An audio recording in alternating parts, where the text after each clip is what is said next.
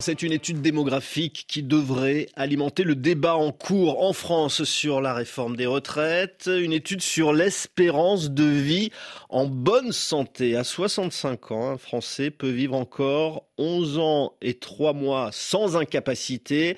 Pour une Française, c'est 12 ans et 6 mois. Cette étude elle est publiée aujourd'hui par la direction de la recherche, des études, de l'évaluation et des statistiques. Bonjour Thomas de Royon. Bonjour. Vous êtes précisément chargé d'études au bureau état de santé de la population de la direction de la recherche des études et de l'évaluation des, statistiques. Alors d'abord, euh, une question de, définition. À quoi correspond cette espérance de vie en bonne santé?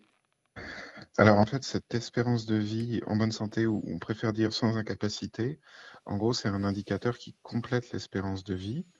L'espérance de vie euh, renseigne sur... Euh, le nombre d'années moyen que, que, des membres d'une population auraient à vivre s'ils subissaient chaque année le taux de mortalité, le risque de décéder qu'on observe dans la population française une année donnée en 2021. Et l'espérance de vie sans incapacité, en fait, on fait le partage de ces années entre celles qui seront vécues avec des incapacités, avec des limitations dans les activités, et celles qui seront vécues sans limitation, sur la base d'estimation de, de, la part de gens qui déclarent souffrir de, à chaque âge de limitations dans les activités de leur vie quotidienne.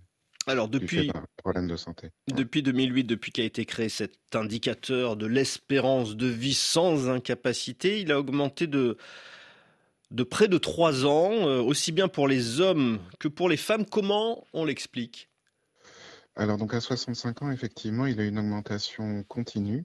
Euh, sur la période entre 2008 et 2021. Donc cette augmentation, elle peut traduire en fait l'amélioration des conditions sanitaires, de la prise en charge médicale et, le recul euh, de, l'âge d'arrivée des, maladies chroniques qui entraînent les, grosses pertes d'autonomie en fin de vie. Euh, donc c'est la piste d'explication principale en fait.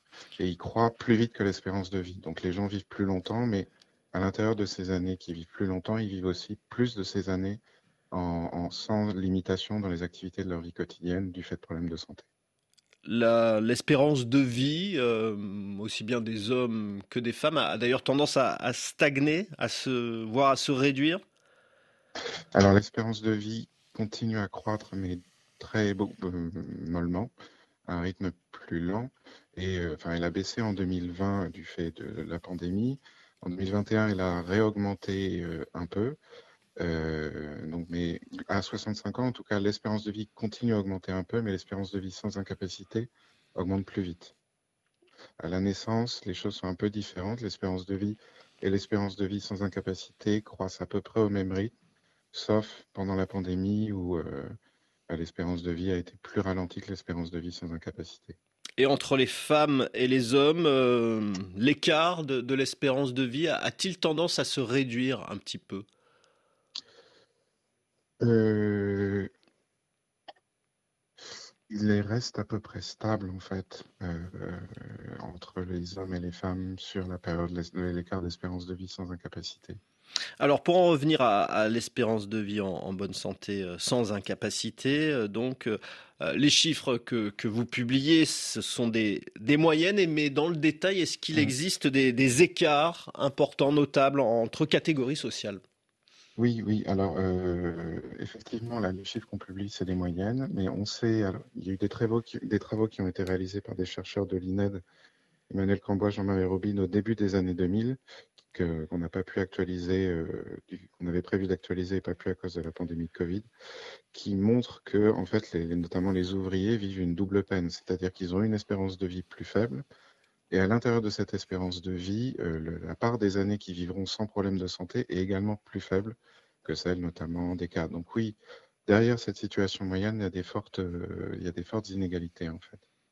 Et donc cette étude, euh, est-ce qu'elle peut fournir des arguments supplémentaires à la fois aux adversaires et, aux partisans de la réforme des retraites Après tout, puisque le gouvernement veut, reculer l'âge de départ à la retraite à, 64 ans, il peut dire bah, il reste encore 12 ans euh, de vie en, bonne santé, et c'est pas mal?